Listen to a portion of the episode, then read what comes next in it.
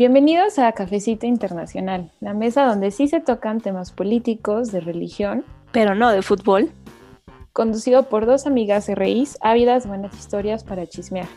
En esta mesa invitamos a las mejores mentes para que nos cuenten el chisme de primera mano. Somos Sandra Madrigal y Cristina Cardeño y juntas te traemos de los mejores chismes.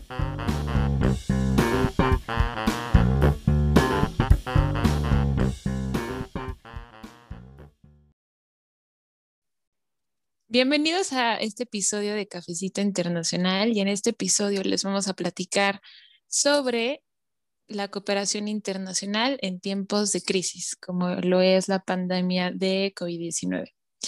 Y para entender esto, primero hay que respondernos unas preguntas. ¿Qué es lo que está pasando? ¿Por qué estamos hablando de cooperación internacional? ¿Qué fue lo que pasó el 17 de febrero en la reunión del Consejo de Seguridad de las Naciones Unidas?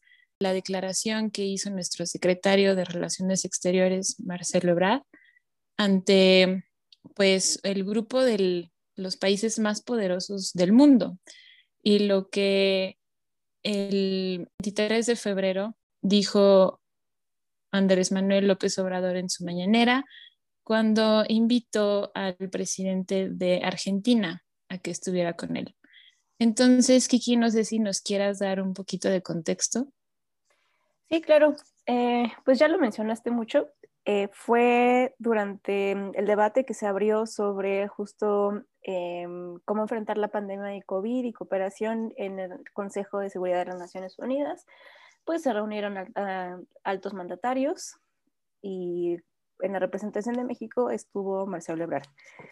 Y justo lo que él dice es, em, pues mete un tipo de queja o un, sí, su discurso versó sobre cómo le hacemos para que no haya una distribución inequitativa de la vacuna de COVID en el mundo, ¿no? Esto no es noticia, esto ya no es nuevo, llevamos, pues ya vamos a cumplir el año, al menos, al menos aquí en México, en el que nos encontramos desde la pandemia, en, pues parcialmente, ¿no? Entre, en, ¿cómo se dice?, confinamiento y no, hemos tenido mejores temporadas que otras. Definitivamente esta que te acaba de terminar, que fue pues desde noviembre hasta pues ahora, ha sido de las peores, ha sido el peor pico de la pandemia aquí en México. Y Sandy y yo no habíamos tocado el tema de la pandemia, aunque sabíamos que pues dan para mucho porque es un tema internacional, porque atañe la responsabilidad internacional de las, de, de las naciones, ¿no? Chance en, poco más adelante ya podremos mencionar qué es esto de responsabilidad internacional, ¿no? Porque es, un, es, es justo un, un, tema, un concepto que se entiende en las relaciones internacionales, eh, desde foros internacionales hasta en cómo se desenvuelven las relaciones entre estados. Entonces, esto definitivamente es un acontecimiento que lo, lo ¿no? Responsabilidad internacional, así como eh, cuidado del medio ambiente, calentamiento global, terrorismo, seguridad, eh, muchas cosas, ¿no? Pero bueno, retomando un poquito esto de COVID, pues sí, finalmente no da tregua. Durante el primer mes de este año, por ejemplo, los países de América Latina registraron su mayor incremento de contagios, mientras que Europa, Estados Unidos, Canadá, las infecciones descendieron. Digamos que un 87% de las vacunas eh, para, para el punto que era eh, iniciando el mes de enero, estamos tomando esos datos para que tengan un referente ahorita, siguen contando, pero bueno, el corte que se hizo a principios de enero fue que 71.78 millones de las dosis, de las 82.5% aplicadas, eh, perdón, de las 82.5 millones aplicadas en el mundo, no están en América Latina, sino cuando aún se vio este pico que hubo desde este momento que les estoy diciendo, noviembre para estas fechas, sino que se concentra en 10 de los países más ricos del mundo que lo son Estados Unidos, China, Gran Bretaña, Israel, Unión Europea, entre otros, ¿no? Entonces, con este contexto, con este panorama, ¿qué es lo que se puede leer? ¿Qué es lo que podemos entender? Y es justo eh, el tema que queremos traer hoy, como lo dijo Sandy, que es cooperación internacional, está fallando o no, porque esta cooperación internacional va desde el tema económico, el tema social, va el tema político, ¿no? Eh, y vemos, lamentablemente, tristemente, vemos que hay mucha menos cooperación internacional y salen a relucir más que nada intereses nacionalistas individualistas.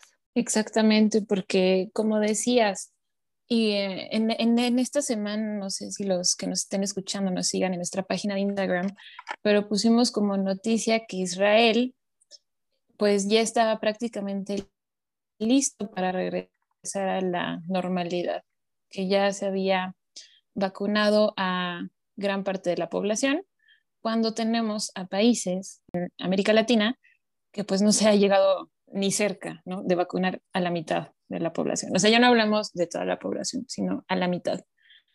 Entonces, el, el 17 de febrero fue precisamente esto lo que Marcelo Ebrard eh, expuso ante esta cumbre, donde voy a citar, dijo, instamos a los países a evitar el acaparamiento de vacunas y acelerar las primeras etapas de las entregas de COVAX.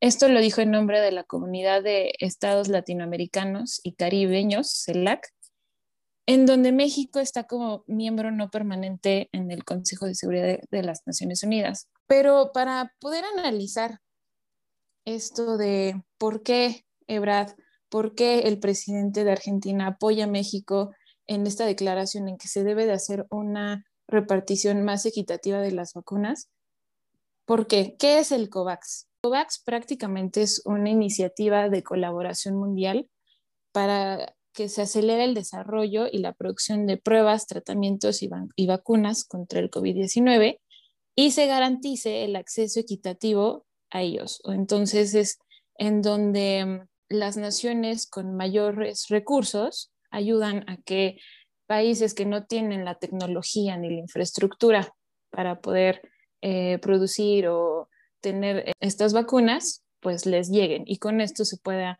inmunizar a gran parte eh, de la población a nivel mundial. Entonces, a pesar de que COVAX eh, empezó con este objetivo de cooperación internacional, justo hoy en una de las mañaneras que salió Ebrard presentando ahí ante el público, fue que 10 países, que son los más ricos, son los que han recibido la mayor cantidad de vacunas por parte de COVAX. Pero entonces, ¿qué está pasando? ¿Qué es esta de la cooperación? Cuando México, desde abril, eh, Marcelo Ebrard había, pues había dicho públicamente que esta pandemia y esta enfermedad se debía de tratar eh, pues de manera equitativa, o sea que debía de nacer la cooperación hoy más que en más que nunca entre todos los países para poder hacer frente. Y pese a esto, pese a todas las declaraciones que se han hecho, sigue estando igual. Un dato que me compartía Kiki eh, fuera eh, del aire antes de que empezáramos a grabar es que Canadá podía vacunar a toda su población cinco veces o sea, ya lo tenía cuando tenemos a países latinoamericanos, africanos, asiáticos, que todavía no les llegan. Entonces, ¿qué cooperación estamos viendo aquí?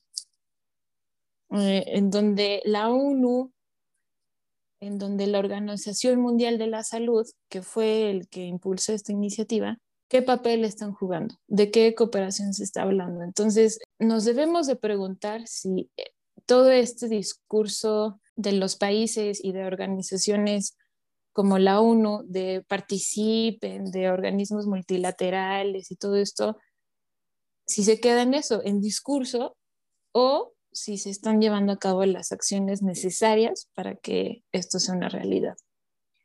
Sí es, y creo que se sabe, sabemos que justo el campo de acción que puedan tener estas organizaciones a nivel internacional muchas veces es difícil. ¿Por qué? Porque siempre hay muchas trabas para poder actuar como se esperaría o como muchos nos gustaría que actuaran. ¿no?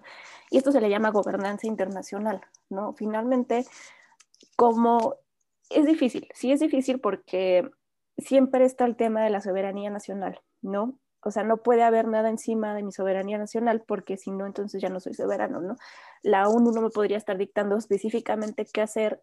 Simple, por eso muchas veces nada más se acota a recomendaciones, a tratados, sí, pero bueno, ya sería meternos mucho también al tema de derecho internacional. De derecho. Finalmente, también se adopta, las naciones que firman este, estatutos, tratados, se comprometen a tal, ¿no? Se comprometen a, hacerlo, a, sí, se, se, apegan pues a lo que se establezca en, en, estos documentos, que sí son muy importantes a nivel internacional y a nivel nacional. O sea, eso no hay duda, ¿no? Pero finalmente en la práctica también es muy difícil hacerlo, ¿no? Si bien la ONU no funciona como un tipo de policía ni funciona como, pues tú, tú me ibas a decir qué hacer, pues sí ha ayudado en cierta forma muchas veces, muchas otras, ¿no? Eh, a, a, cumplir muchas cosas, ¿no? Es que igual es un terreno, es un, es un tema complicado, denso, por lo mismo, ¿no? Que muchas veces se ha prestado a intereses de ciertos sectores, las Naciones Unidas, pero muchas otras veces no, o sea, depende mucho de qué hablemos, de qué tema, en qué temporalidad y de qué, de qué, de qué estamos hablando, ¿no? Pero justo en este caso, es, o sea, yo creo que es bien sabido que el mundo es un lugar desigual, ¿no? Así lo ha sido históricamente y el sistema capitalista ha sido en gran parte causante de esto. No, no lo decimos por ser fachas, o sea, fachos, pues, o sea, no, ese no es el punto, sino que se comprueba, yo creo que la pandemia lo que vino a hacer es sacar a relucir muchas fallas que gobiernos eh, e incluso el sistema internacional tiene.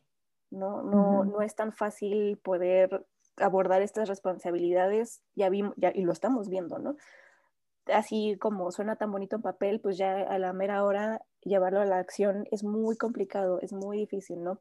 Pero creo que, ¿por qué es difícil? bueno, justo por mucho esto que ya mencionábamos, ¿no? Que se empiezan a cerrar en lugar de cooperar, en lugar de abrir, en lugar de decir, bueno, ¿qué hacemos para que baje la pandemia en todo el mundo? No, no, se trata nada más que en Canadá, ya, o sea, ya están casi todos vacunados, ¿no? O en Israel, o se diga, Estados Unidos, ¿cómo va? No, o sea, ¿qué está pasando en el hemisferio sur? ¿No? O sea, ¿qué es Latinoamérica, como ya dijiste, ¿no?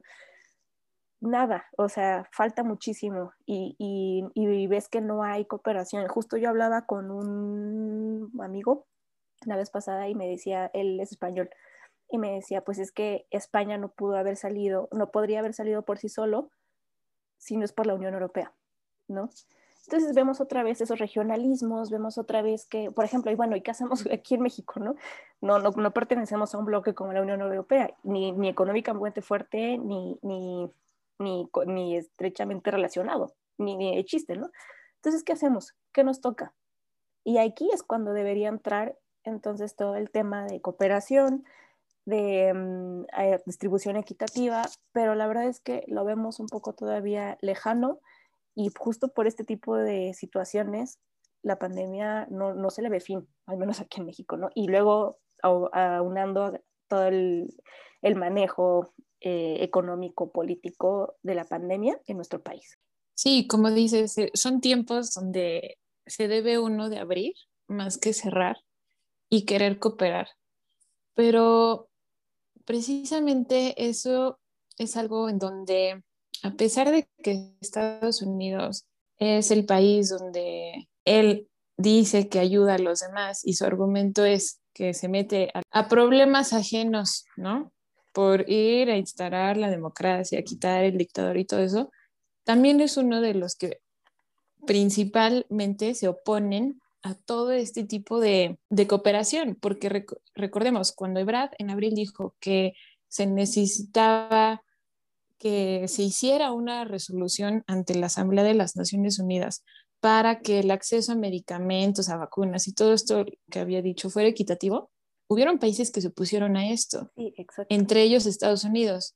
Cuando dices, esto es un tema de, salud, esto es un tema de un derecho vital de la población a nivel mundial, o sea, donde no debería de haber cabida a una discriminación por nacionalidad, por em, situación económica, o sea, es algo de necesidad básica. Aquí es una más de las fallas que nos deja ver el sistema en el que vivimos. Y que en la mañanera que hubo, eh, eh, que participó eh, el presidente de Argentina, donde él, él dijo que esperaba que después que se quitara la patente para que los países la pudieran distribuir y la pudieran, bueno, hacer más que distribuir. Esto sería lo ideal, porque estamos hablando de de salud mundial, de, de todo lo que hemos platicado. Pero que tristemente yo me pongo a pensar en si, las farmacéuticas en algún momento lo dejarían, porque es justo ahorita cuando las ganancias, cuando las acciones de todas ellas, de Moderna, Pfizer, AstraZeneca, de todas ellas, están subiendo pues a niveles exagerados. Entonces, ¿en qué, ¿en qué sistema estamos viviendo donde se nos condena por no ser de un país rico? Donde se nos está condenando la posibilidad de tener acceso a este, a este medicamento, a esta vacuna, por no ser de Estados Unidos, por no ser de Gran Bretaña y de todas estas naciones. Y que el tema además es que, pues, eh, retomando lo que dices y retomando el, el, concepto de responsabilidad internacional o el cómo se le conoce en inglés eh, R2P, Responsibility to Protect, que viene desde de un concepto utilizado en Naciones Unidas, ¿no? Como pues a que se comprometen, eh, a que se suscriben todos estos países que son miembros de las Naciones Unidas y de este tipo de foros, principalmente Naciones Unidas, ¿no? Es el más, o sea, es, digamos, es el más robusto, de los más importantes, es donde pues se, hace, se toman muchas decisiones, ¿no? Eh, la OMS, pues desde el inicio de la pandemia ha sido muy relevante, ha sido, pues el vocero ha sido el que ha recomendado, etcétera, ¿no? Este, que es, eh, finalmente es una pandemia, ¿no? Se originó, sabemos, en Wuhan, China, llega a todo el mundo. Entonces, qué egoísta suena que en esos países, los ricos, sean los primeritos en, en salir adelante, en vacunarse, cuando, como dices, estamos condenados, ¿no? Por, por ser países en desarrollo o por ser países del hemisferio sur o por, o sea, ¿por qué no? Porque entonces también no debería entrar ahí este término de R2P. O sea, ¿por qué no empezar a proteger también a todos, no? O sea, ya sabemos que la, eh, la COVID seguirá afectando al mundo entero, pero en mayor medida, pues a los menos, a los más desfavorecidos, pues, o sea, que somos América Latina, pero África donde casi el 56% de la población africana vive en condiciones insalubres y realidades estructurales que dificultan pues que se resuelva el problema pronto, ¿no? O sea, y que siguen siendo rezagadas en el sistema internacional, ¿no? O sea, por África lamentablemente enfrenta muchas situaciones que para enfrentar la pandemia pues se le dificulta aún más, ¿no? O sea, si ya de por sí traen sus propias broncas los países africanos, los países latinoamericanos, los países árabes, pues ahora al triple, ¿no? O sea, es como, bueno, y ahora tenemos encima pues la COVID, o sea, en América Latina no se diga, África no se diga, Siria, por ejemplo, ahorita la guerra. ¿Qué está pasando con ellos, no? Nadie los ve. ¿Por qué? Porque es más importante que Estados Unidos, Israel, ya están vacunando a todos, ¿no? Hemos reportado noticias también sobre el problema que hay ahorita en Israel con los palestinos para vacunar, ¿no? aquí, aquí mismo, las noticias salen a diario. En Ecatepec ahora la bronca que hubo para vacunar a las personas mayores, ¿no? O cómo está todo el programa de distribución. En fin, o sea, podemos mencionar muchísimos ejemplos, pero aún así es, es difícil, ¿no? Es, y es cansado porque aún así podemos hablar que se necesita cooperación, sí, pero nos podrían preguntar, ¿qué cooperación? ¿Cómo es esa cooperación? ¿No? ¿Qué, necesitamos? Bueno, pues creo que tenemos una parte de la respuesta, ¿no? Que es finalmente lo que estabas mencionando, ¿no, Sandy? De, pues, ¿sabes qué? No vacuno a mi población cinco veces, con una basta, ¿no? Va, o sea, eso lo dono, eso yo también pongo parte del presupuesto para que se distribuya a América Latina, o no sé, o sea, lo que yo estoy pudiendo comprar, pues no, hago un tipo de alianza, no lo sabemos, o sea, pero de formas hay, formas hay, nada más falta esa voluntad de, de, poder hacerlo y de querer hacerlo, ¿no? Que llegue a estas partes del mundo donde lo están enfrentando y que, o sea, y aunque fuéramos culpables, ¿no? De la pandemia, pon tú que haya surgido la pandemia en Latinoamérica o que haya surgido la pandemia en Kenia, no lo sé. O sea, aún así, no, no somos culpables y aún así es todavía acarrea y carga contra esta responsabilidad. Pues sí, pero pues ¿qué hacemos? ¿no? O sea, ahora sí que, ¿y qué quieren que haga? Y aparte, que es beneficio para el mundo, o sea, no, o sea es, es beneficiar al mundo entero. O sea, creo que aquí no hay tema de, es que tú porque te puedes mejorar mejor o digo, puedes curar mejor que yo. No, el tema es salgamos juntos adelante porque esto va a pasar y no solamente esta vez, sino puede ser probablemente muchas otras. Creo que escuchaba el otro día a Bill Gates hablando, diciendo, pues es que esta no es la primera pandemia, eh, más bien, esta es la primera pandemia de muchas que vienen. ¿Por qué? Por el tema de calentamiento global, ¿no? Por tema de, pues, cómo está desarrollándose el mundo ahora, ¿no? Y lo entiendo, lo puedo entender, pero pues, ¿qué vamos a hacer? Entonces, ¿no? O sea, ¿qué, qué, qué nos queda? Entonces, decir, bueno, ya somos de Latinoamérica y nos fregamos, pues no, ¿no? Sí, y retomando esto que dices de qué es lo que se debe de hacer y cómo no hay esta solidaridad y empatía internacional que debería de haber, y más por, parte por, por parte de países como Canadá, que popularmente pues se le conoce como ser amigable, neutro, que no toma posiciones y todo esto, y él es el que, el que acaparó todas estas vacunas.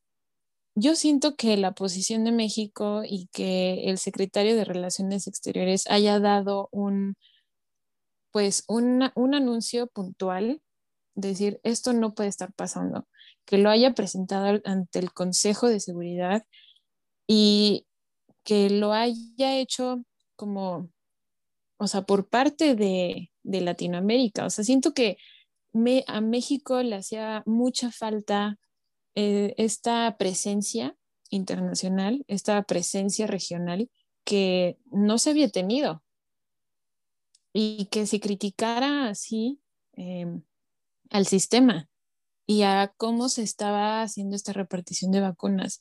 Entonces siento que, digo, ante una situación sumamente complicada y que representa la pérdida de muchas vidas, porque México le había comprado eh, 3 millones de vacunas de COVAX y no ha llegado ni una. 53 millones. O sea, está concentrada en 10 países. Entonces, siento que ante esta situación, México sí, siento que reaccionó de una buena manera al decir esto no puede estar pasando, porque fuera de, México y de Argentina, yo no había leído de otro país latinoamericano donde lo dijera así abiertamente. Eh, el acaparamiento de las vacunas es un problema real y esto no puede seguir. Y que también eh, que Marcelo Ebrard haya dicho México es un país que cree en el multilateralismo y pues bueno, que si vemos la historia de México, siempre ha dicho sí al, multilateral, al multilateralismo, la cooperación y todo esto, pero ahora necesitamos que las organizaciones pues también nos vuelten a ver. Entonces sí, sí fue un momento, el que dijo nuestro secretario, y que a ver cuál va a ser la reacción de, de la OMS, cuál va a ser la reacción de la ONU, cuál va a ser también la respuesta que les den las, las farmacéuticas y demás instituciones a lo que pedía el presidente de Argentina, en donde se liberara el know-how de las vacunas para que se pudieran producir. Y yo siento que de ahí depende mucho cómo está organizado o qué es lo que sustenta verdaderamente al sistema internacional. Depende de esta reacción de sí tienen razón, vamos a redistribuir, vamos a hacer todo esto en donde se va a dejar así a, la vista es lo que mueve al sistema internacional en tiempos de crisis. Si es eh, intereses económicos o si es este término que, que, le, que, que decías, Kiki, de responsibility to protect. Se queda nada más en el discurso. ¿Sabes qué? o sea, me hace que van a terminar diciendo no. ¿Por qué? O sea, es que piensan así, o sea, es, es, es, triste, ¿no? O sea, no, ¿por qué? Porque tú, tú planteas eso en el Consejo de Seguridad, donde están, o sea, los países, los, ¿qué, qué nombres están? ¿No? Rusia, China, Estados Unidos. Gran Bretaña, Gran Bretaña, Estados Unidos, ¿sabes? Este, esos países, ¿qué tipo de sistema tienen? Porque esta propuesta suena muy comunista para ellos. Esa propuesta suena muy compartamos. Sí. O sea, órale, ayudémonos todos. Y creo que eso es algo, y nos han demostrado, lo ha registrado la historia, que estos países no se rigen de esa forma y, y, no, y no, no, no, no funcionan de esa forma, lamentablemente, ¿no? Tuviste un ejemplo hace rato muy bueno. Eh, eh, Estados Unidos se jacta de que yo soy el que va a apoyar y el que va a traer democracia y lo, que quieras, pero en estos casos ya vimos que no, no, no es así. O sea, ya vimos que, que ellos también han adquirido la suficiente cantidad de dosis para inmunizar hasta dos veces a toda su población. Entonces, ya vimos, son bastante poderosos, son bastante adinerados, pero es una propuesta que para ellos les puede sonar de cómo, o sea, ¿cómo? ¿Cómo no me voy a beneficiar de todo esto que está pasando, no? O sea, ¿y por qué? ¿Por ayudarlos a ustedes? No, o sea, te puedo ayudar de otra forma si a mí me conviene, si a mí me resulta otro beneficio más que el puro altruismo de acabemos con la pandemia, ¿no? O sea, y, y sí, lastima y dices, desalienta mucho, ¿no? Y creo que, o sea, imagínate, si para el mundo entero es muy desalentador, para quienes nos dedicamos un poco más a estos temas o quienes estamos un poco más enfocados a, a, a vivir de esto, termina diciendo, pues, ¿qué hacemos? O sea, este es el sistema en el que estamos viviendo, ¿qué opciones tenemos para cambiar, para migrar? Pero pues está todo tan bien estructurado para ellos que resulta muchas veces difícil, ¿no? Decir, este, sí, eh, la, liberamos esas patentes, ¿no? Y sí, hasta muchas veces dices, ¿no? Ay, es que Argentina, ¿no? Ahorita que con la visita del presidente a México, dices, ay, es que Argentina, pues súper de izquierda, ¿no? He escuchado muchos comentarios, he leído eso, ¿no? Pero pues bueno, es una propuesta que a muchos incomoda. Pregúntense por qué incomoda, ¿no? ¿Por qué, nos hace ruido que, nos digan, oigan, sí, no estaría mal? No, porque pues, ¿quiénes pierden? ¿No? O sea, y, y, es, y, es, y es muy triste. ¿Por qué? Porque, o sea, creo que si esta pandemia no es razón suficiente para cooperar y fortalecer a las instituciones internacionales que evidentemente necesitan ser fortalecidas, pero aún más que cada una de esas que las cada una de esas fallas que han quedado evidenciadas de los estados sean enmendadas. Entonces, se ha visto un panorama profundamente individualista y sinceramente sin mayores esperanzas de sobreponernos a las demás crisis que se nos puedan presentar, como el medio ambiente que llevamos ya años viviéndola y que tienen consecuencias más graves. Esto de los apagones que acaban de pasar el norte del país, de las nevadas que se vivieron en Texas y en el norte del país igual, y de repente esa bajada de, de, clima y de repente que estamos en calor, e, eso, eso es un reflejo de lo que es el cambio climático y, otra vez, ¿no? ¿Qué, qué podemos hacer? ¿no? Y, y, y, es muy cierto lo que dice, se, va, se evidencia cada vez más lo, lo, mal que está el sistema, lo mal, este sistema en el que estamos viviendo y que se hacen pequeños esfuerzos, ¿no? Ahí vamos poco a poco y como dices, qué bueno que Marcelo Abrad lo puso sobre la mesa y que lo dijo, o sea, fue como, pues aquí está, ¿no? O sea, no me voy a quedar callado porque aquí está también y qué bueno que se evidencia, ¿no? Sirva de mucho o no, pues se está evidenciando. Entonces, creo que al menos, al menos es un paso pequeño, pero bueno. Sí, y, y que sin duda es de gran importancia que un mandatario de ese nivel diga estas declaraciones, es, es de gran importancia. Y retomando lo que platicaste sobre los comentarios que hay eh, porque yo también he escuchado como, ay, de izquierda, y ay, ¿cómo, ¿cómo es posible y que digan esto y todo eso? Y yo me quedo pensando, bueno, es que a quién defiendes.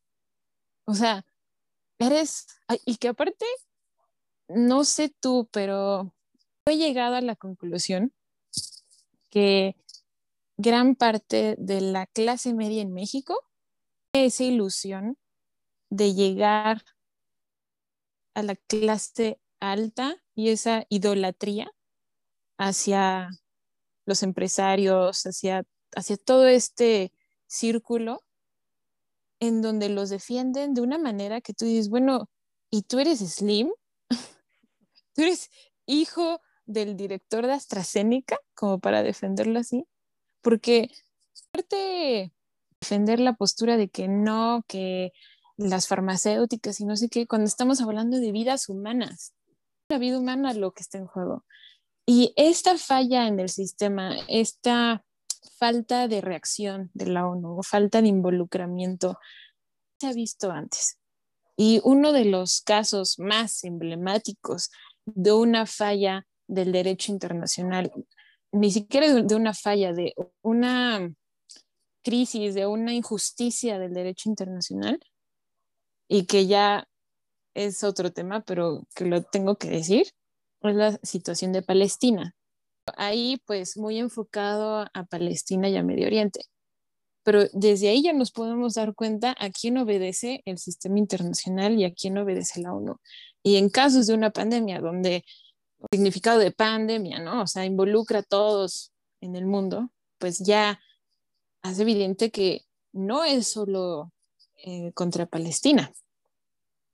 O sea, es con todos los que no pertenecen prácticamente al Consejo de Seguridad de la ONU.